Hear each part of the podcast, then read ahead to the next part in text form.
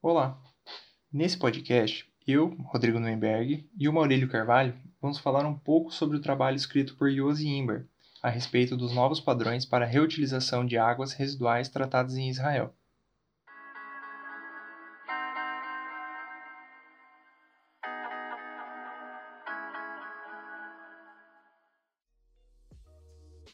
Os principais fatores listados no trabalho relatam as três principais causas para a adoção dessa prática, sendo elas a escassez da água na região, áreas urbanas densamente povoadas e agricultura com irrigação intensiva.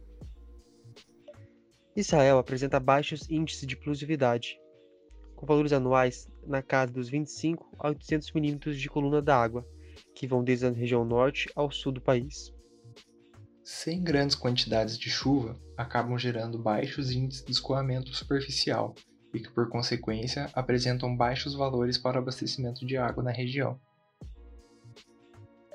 Para reduzir os problemas gerados pela falta de água, Israel busca alternativas para a redução desses efluentes, principalmente na irrigação agrícola.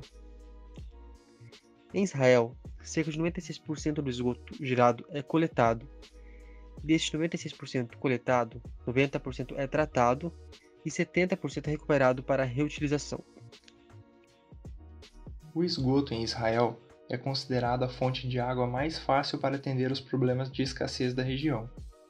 O uso das águas residuárias para efluentes que não passam pelo tratamento completo são destinados para a agricultura não comestível, ou seja, o algodão, forragem, entre outros enquanto efluentes altamente tratados, que possuem etapa de desinfecção, são utilizados para irrigação de pomares.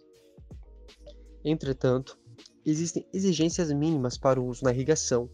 A legislação local restringe valores de 20 mg de DBO por litro e 30 mg de sólidos solúveis totais para populações acima de 10 mil habitantes, além de alterações domésticas nas cidades industriais, como, por exemplo, a redução do sal lançado no esgoto, moderações quanto ao uso do triturador de alimentos nas pias, e outra como mudança de composição química dos detergentes. Essas alterações tendem a reduzir a quantidade de sais e matérias orgânicas no efluente. Somente após o tratamento e desinfecção é permitido o uso em culturas comestíveis, como por exemplo como os pomares, exceto as hortaliças, caso contrário apenas culturas não comestíveis.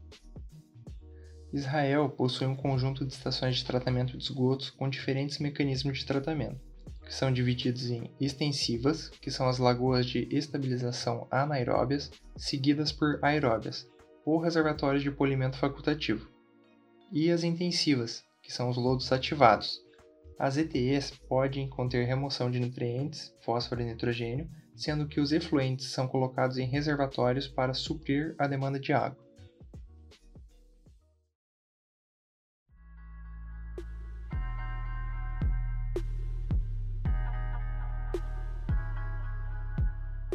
O autor conclui neste trabalho que um sistema de gestão de água que não se baseia em níveis de tratamento extremamente elevados não será sustentável ou benéfico a longo prazo.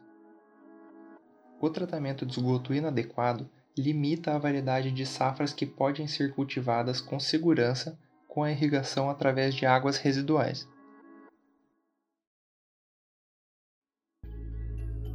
Esse podcast foi realizado pelos alunos da Universidade Federal do Paraná do curso de Engenharia Ambiental e Sanitária do Centro de Estudos do Mar.